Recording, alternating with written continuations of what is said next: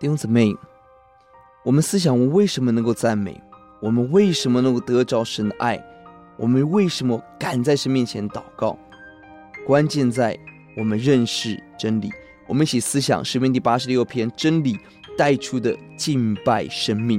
本篇诗是大卫之诗，在美丽的交叉型结构显示重重的危险中，上帝大卫向上帝求怜悯、求拯救，而。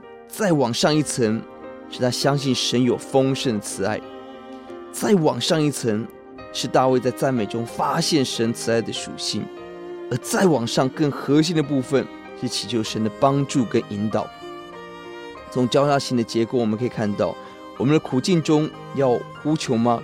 背后是看见神的爱，使我们有呼求的动力。我们如何看见神的爱？关键在赞美，赞美使我们眼睛得开。如何能赞美？关键在神的话，神的话使我们可以赞美，经历神的爱。我们比较 A，就是求神施怜悯，一到四节，十到十七节强调神的怜悯，强调自己的卑微。一国之君会有这样的认识，了不起。一节强调自己的困苦穷乏，虔诚中呼求仰望，心中喜乐。十七节求神显出恩待我们的凭据，留住一切攻击我们的人。如果我们比较 B。就是神的爱，特别在面对患难、面对仇敌的时候。第五节、第十节都强调主啊，你有丰盛的慈爱，歌颂神的慈爱，不代表问题解决。相反，第七节有患难，其实自己有骄傲，寻索命，但是就在仇敌围困中显出慈爱的真实。如果我们比较 C，就是赞美，赞美神，发现他赞美神的拯救。神的创造，九到十节都都提到主啊，万民要赞美你的名。第十节、第十三节都提到了大，神为大，神的慈爱很大，为着神的伟大赞美，为着神的拯救赞美。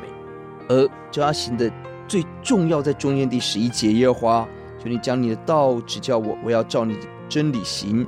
求你使我专心敬畏你的名。为什么能赞美？因为神的话语。我们求神。是将道指示我们，真理给我们，让我们专专一的心敬畏神。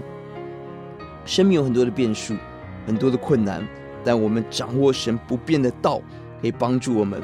我们要忠信的、真实的起来回应敬畏神，求主帮助我们。愿真理把我们带到赞美中，带到神爱中，带到困境中。相信神的怜悯，我们祷告，耶稣，唯有你的道能够帮助我们，求你让我们专心敬畏，让我们照你的话行，求你的道指示我们，让我们一生跟随，永不回头。奉主的名，阿门。